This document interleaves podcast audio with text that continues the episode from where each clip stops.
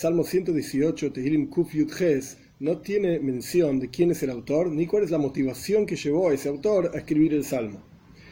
Hay una discusión entre nuestros sabios sobre quién está hablando el Salmo exactamente.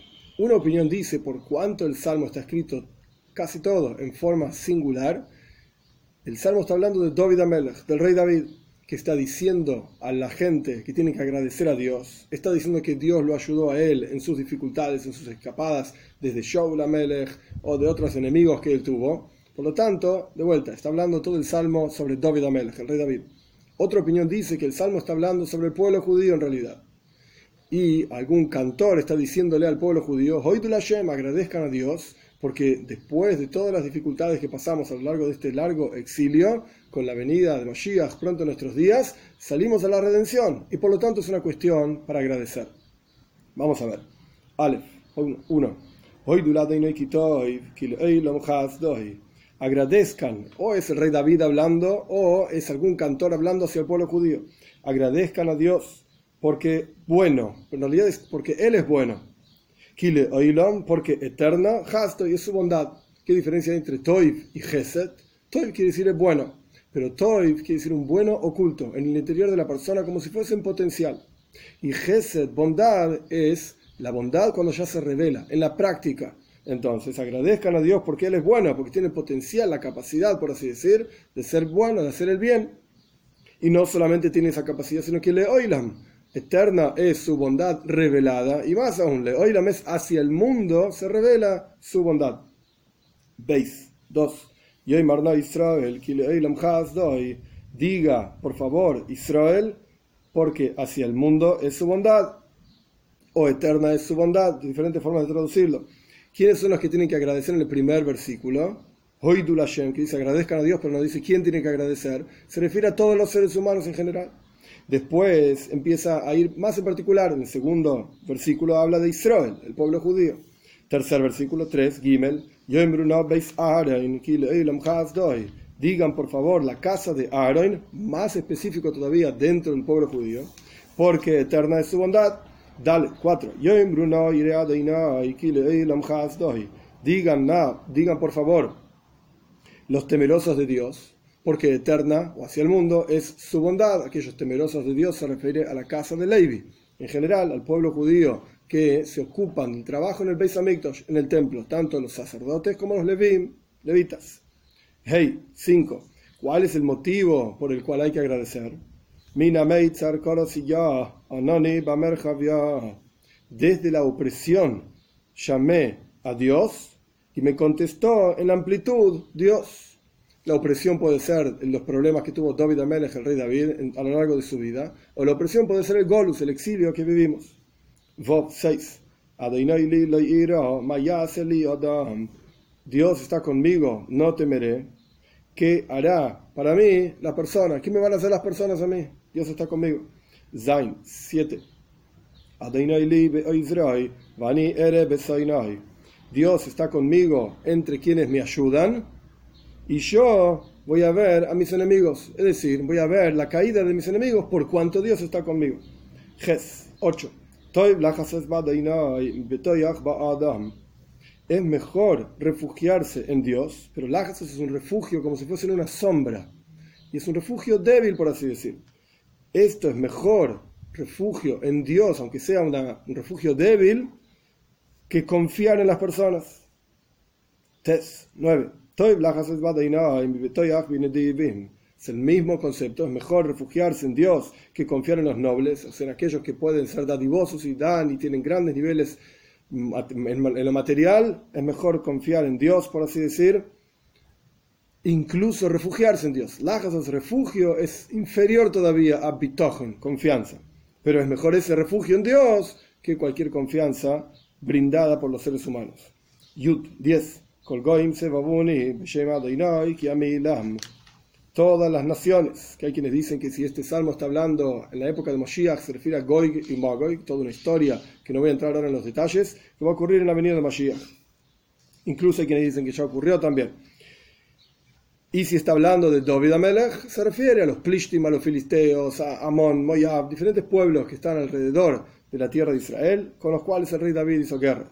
entonces todos estos pueblos me rodean en el nombre de Dios, porque los recortaré. O sea, confío en el nombre de Dios, incluso me refugio en el nombre de Dios, voy a ser exitoso contra mis enemigos. Yud Aleph 11. Me rodean, también me cercan en el nombre de Dios, porque los recortaré. Yud Beis 12.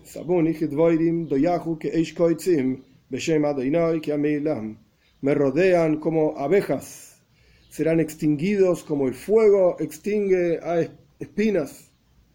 En el nombre de Dios, porque los recortaré. Yud Gimel 13 me han empujado. Dojoy y Tejisani es la misma palabra. Es tejía, es ser empujado con el objetivo de caer. Mis enemigos me han empujado, me han llevado hasta un borde, por así decirlo, del precipicio para caer. Y sin embargo, Dios me ayudó. Azarani. Yudalet 14. Ozi bezimras yah, La fuerza y el cántico en Dios, o sea, mis, mi poder, el poder de Dios y los cánticos con los cuales yo alabé a Dios, fueron para mí, li Yeshua, como salvación. Tus Tesvov 15. Koil Rinav Yeshua tzadikim yemina deinai La voz de cántico y salvación habrá, o sea, cantará, cantaremos y alabaremos a Dios por su salvación este cántico va a existir en la tienda de los justos. ¿Cuándo va a ser ese cántico que va a ocurrir en la tienda de los justos? Cuando la diestra de Dios sea poderosa, haga fuerzas. Es decir, la salvación de Dios, que es la diestra de Él, con fuerza, va a generar que haya cánticos en, los, en las tiendas de los tzadikim, de los justos. Zain 16. La diestra de Dios es elevada, la diestra de Dios hace fuerza, poder. Yudzain 17. No moriré, porque voy a vivir y voy a contar las acciones de Dios, es decir, contra mis enemigos en las luchas, etc. No voy a morir, todo lo contrario. Y eso me va a llevar, me va a permitir cantar las alabanzas de Dios. Yudges 18. Yaser Israel Yah, por así decir, en el exilio, Yasser, fui hecho sufrir, Israni Yudkei, me hizo afligirme Dios, que toda esa aflicción y sufrimiento del Golus del exilio o de las escapadas del rey David, como dijimos anteriormente, se puede entender de la misma manera, todo esto sirvió para mí para expiar todas las dificultades y todas las problemáticas que pueda haber hecho yo, las acciones que no fueron como corresponde, etc. Pero a la muerte no me entregó a pesar de que sufrí, ese sufrimiento tuvo una, razón de ser, tuvo algo positivo que fue expiar. Yutes 19. Abran para mí, como quien está hablando a algún sabio que le está pidiendo que le abra los portales de Tzedek, de la justicia. Voy a entrar en ellos y voy a agradecer a Dios cuando entre por esos portales de la justicia. O sea, necesito a alguien que me enseñe y que me ayude a alabar a Dios en esos portales de la justicia, por así decirlo. 20. Este, donde está el templo, el Beis Hamikdash, si es en la época del rey David, es donde estaba el el arca, antes de la construcción del primer templo, y si es en la época del Golus, del exilio, cuando vemos la reconstrucción del tercer templo rápido nuestros días, este es el portal para Dios, y los justos entran en él. Jof Aleph 21 voy a agradecerte porque me has respondido cuando te llamé, etc. Y fuiste para mí, tu respuesta fue para mí, Yeshua, una salvación. Job 22. La piedra que despreciaron los constructores, que se refiere a David Amelech, al rey David, que era totalmente despreciado por ser el hijo menor, por ser eh, colorado y rulos, etc. Todo esto generó que sea despreciado. Y esa piedra que los constructores despreciaron porque no la querían poner en su edificio, fue para cabeza en una esquina. Explican los comentaristas, ¿por qué justamente una esquina?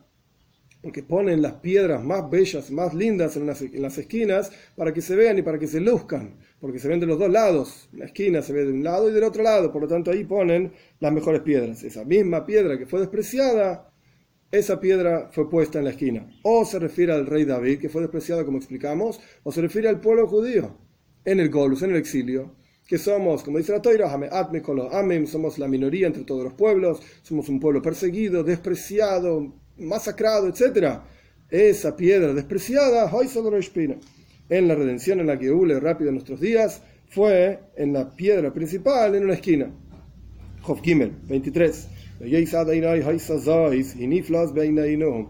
De Dios fue esto, es decir, esta salvación para David o para el pueblo judío, vino directamente y es algo maravilloso en nuestros ojos. O sea, nunca vimos una cosa así.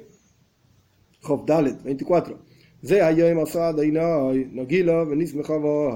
Este día de la redención para David o para el pueblo judío, hizo Dios salvación en ese día Nagila, vamos a alegrarnos, vamos a estar felices en él, en ese día. La diferencia entre Nagila y Benismeja, Gila es algo novedoso, algo que no se esperaba y esto genera una alegría, pero es una alegría momentánea, es un shock de alegría, por así decir. Nismeja, felicidad, es algo constante. Una vez que venga la redención, vamos a hacer Nagila, va a ser algo novedoso en el momento de la redención, y luego, en forma constante, va a ser Nismeja, vamos a alegrarnos constantemente en esa salvación. Jofei 25.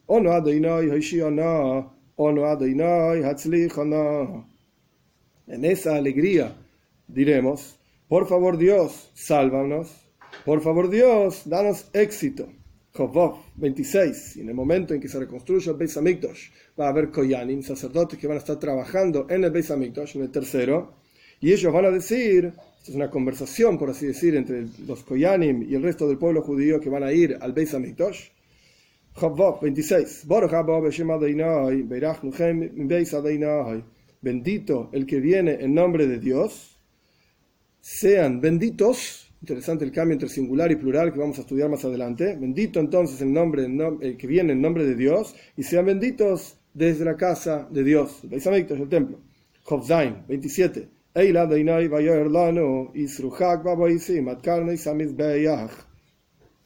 Responde el pueblo judío, Dios poderoso para nosotros nos iluminó. Y los Koyanim dicen entonces, traigan ofrendas y aten, Isru Hag, aten, las, literalmente Hag quiere decir fiesta. Pero había ofrendas que se traían en momentos de fiestas, entonces las ofrendas se llaman fiesta, por así decir. Aten la ofrenda entonces, va sin con cuerdas hasta llevar la ofrenda, ad, hasta llevar la ofrenda, carnes a misbeach, las esquinas del altar.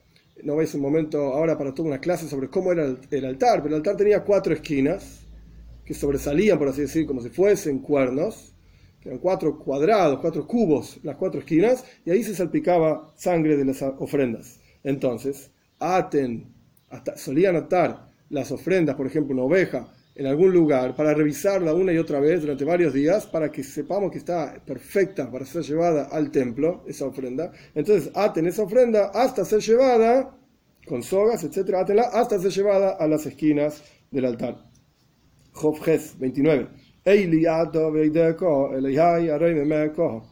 Tú eres mi Dios, dice la persona que trae esa ofrenda, digamos, despertado eh, incitado por los Koyanim, por los sacerdotes, la persona dice, tú eres mi Dios y voy a agradecerte, el Señor mío, y voy a elevarte, ensalzarte. Joftes 29. Hoy Terminamos igual que empezamos. Agradezcan a Dios porque Él es bueno. Porque eterna o hacia el mundo. es su bondad. Hay muchos versículos interesantes en este salmo en el versículo 26, como dijimos anteriormente, bendito el que viene en nombre de Dios, en singular, sean benditos desde la casa de Dios, en plural. ¿Por qué el versículo comienza con singular y termina con plural? Una explicación que ofrece el Rebe es, todos los seres humanos somos creados por Dios, todo el, mundo, todo el universo, todas las cosas son creadas por Dios. Pero hay dos aspectos, por así decir, en esa creación. Por un lado, nuestros sabios explican ¿Por qué el hombre fue creado solo? Porque uno podría observarse a sí mismo y mirar el mundo alrededor y decir, hoy veis qué pequeño que soy frente a todo el mundo, no solamente frente a la cantidad de eh, objetos inanimados, de objetos de vegetales, de animales, de otros seres humanos. Yo soy una gota de agua, menor todavía que una gota de agua en el océano. Entonces uno podría caer en algún tipo de depresión. ¿Qué importancia tengo yo frente a Dios? Entonces nuestros sabios explican, el hombre fue creado solo. El versículo empieza con singular, Bendito el que viene en nombre de Dios. Es decir, cada ser humano, sin excepción, compartimos esta cuestión de ser creados por este mismo hombre que fue creado solo para enseñarnos que de él depende todo el mundo y que no solamente de él depende todo el mundo en términos de responsabilidad, sino que cada uno de nosotros somos apreciados y queridos por Dios tal y cual somos. Y somos importantes, cada uno de nosotros de forma individual, en el plan maestro de la creación, cada uno en su lugar, con sus capacidades, con sus conocimientos, etc.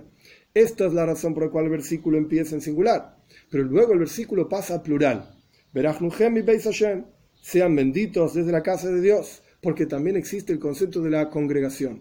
Y no solamente congregación como un, rejunte de personas, de individuos, todos, cada uno de ellos importantes, sino que el concepto de la congregación es que la fuerza del clan, del mundo, de la, de la gente en general, perdón, la fuerza de la congregación supera a la suma de, los, de cada uno de los individuos de esa congregación. Hay una sinergia especial cuando hay un junte de personas y esto es lo que genera que no solamente hay una braja, boruch, una bendición para cada individuo en particular, para poder llevar adelante su misión, para poder tener este, esta autoestima de ser, querido y apreciado por Dios, sino que también hay una braja especial, una bendición adicional cuando hay una unión entre las personas en una congregación. Por eso continúa y dice, sean benditos de la casa de Dios.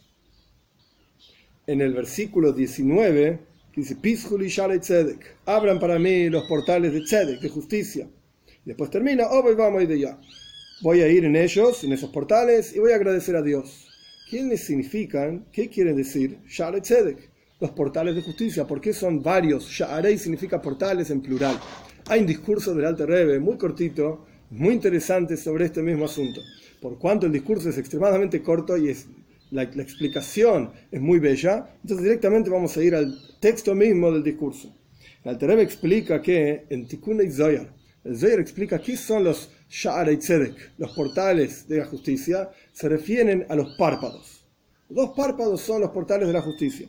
El Alter Rebbe explica que cada persona tiene una voluntad poder de voluntad. Unos quieren una cosa, otros quieren otra cosa, diferentes personas, diferentes voluntades. Y a veces uno tiene voluntades, deseos, que a pesar de que sabe que no van a ocurrir, que no va a llegar a obtener esas cosas, pero sin embargo el deseo está, quiere esas cosas. Así tiene que ser la voluntad de cada persona, de que Dios le permita abrir Tzedek, permita abrir los párpados e incluso si sabe que nunca la persona va a llegar a un nivel de ser un tzadik, de ser un justo, y poder percibir la presencia de Dios, es decir, tener los ojos abiertos, espiritualmente hablando. Sin embargo, la voluntad tiene que ser así. Es decir, en palabras más simples, que Dios nos abra los párpados que cubren, que no podemos ver la presencia de Él en el mundo. Estos son Tzedek, estos son los portales de la justicia. Y con esto, cuando tenemos los párpados cerrados, los ojos cerrados, por así decir, no podemos percibir la presencia de Dios y automáticamente el servicio a Dios que hacemos es con un ego de por medio, es para nosotros. Y la persona tiene otros tipos de voluntades, cuestiones materiales de este mundo o incluso cuestiones espirituales, el mundo por venir. La persona sirve a Dios por su propio beneficio. Como ya hablamos muchas veces, lo que yo quiero de Dios pasa a ser más importante que lo que Dios quiere de mí lo que no es el caso, cuando la persona puede abrir los ojos y sacar, por así decir, los párpados, estos Shari Tzedek, que podemos percibir a Dios Ain be Ain, Iru con ojo a ojo, como dice Ishaya, vamos a poder ver el retorno de Dios a Tzion, y este tiene que ser la voida, el trabajo de toda persona, que su deseo sea ser incluido en el uno, poder percibir la presencia de Dios en este mundo y a pesar de que no necesariamente va a ocurrir así realmente, e incluso puede, puede ser que su voluntad tampoco sea emes la la verdad absoluta. Como sabemos que hay diferentes niveles de emes, esto no es parte del discurso, pero es, interesante la idea, hay diferentes niveles de verdad.